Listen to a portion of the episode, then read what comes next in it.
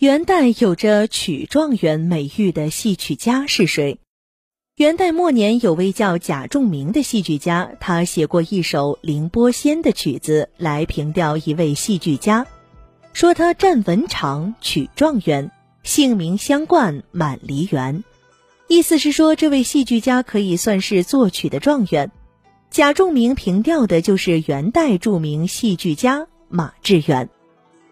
马致远，有人说他是大都（今北京人），也有人说他是河北东光县人。在元曲盛行的时代，他和关汉卿、郑光祖、白朴并称元曲四大家。他早年的时候热衷于功名，漂泊多年，一事无成，但却在戏剧创作上取得了非凡的成就。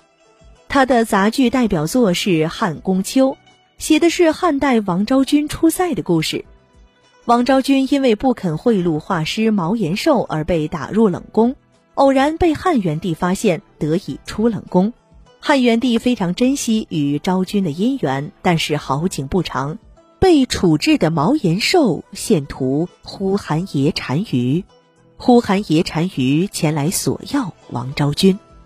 此时满朝文武束手无策，却众口一词地劝谏汉元帝放弃王昭君。换取和平，汉元帝贵为天子，却不能按照自己的心愿保护自己喜欢的女子，不得不将王昭君送去和亲保江山。王昭君出塞后，汉元帝只能在孤苦凄冷中苦苦思念王昭君。作者以秋天作为全剧结局的背景，更加渲染了萧瑟悲凉的气氛。除了《汉宫秋》，马致远最为人熟知的就是他的小令《天净沙·秋思》了。这首小令被称为秋思之祖，可见其艺术性之高。枯藤老树昏鸦，小桥流水人家。古道西风瘦马，夕阳西下，断肠人在天涯。秋思就是秋天的思绪。秋天草木凋零，一片肃杀。此时诗人的思绪充满了感伤与落寞。马致远是如何展现这些的呢？他用枯藤老树昏鸦来表现：干枯的藤蔓，落尽了叶子的老树，黄昏时鸣叫的乌鸦。这真是一幅写尽萧瑟的秋景图。任凭是谁，都会被这景色卷入到哀伤仓皇中去。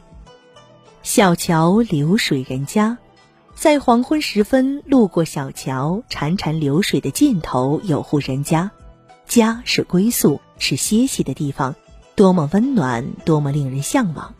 可是这不是作者的家，也就不是作者的归宿。此时陪伴作者的只有古道西风瘦马，寂寞而荒远的古道，凛冽的西风，消瘦的马。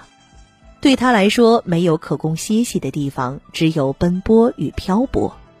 夕阳西下，如血的残阳很快就落下去了。作者忍不住在心里呐喊一句：“断肠人在天涯。”断肠因思乡，思乡却行走在天涯。他的痛苦通过这结尾一句表达的酣畅淋漓，却也戛然而止。因此，更充满了感人的力量。由此，我们可以看出作者心里的孤独与寂寞，使得眼中所见的秋天更加潇洒。您刚才收听的是《文苑英华：中华文化十万个为什么》，同名图书由中华书局出版，演播王嫣。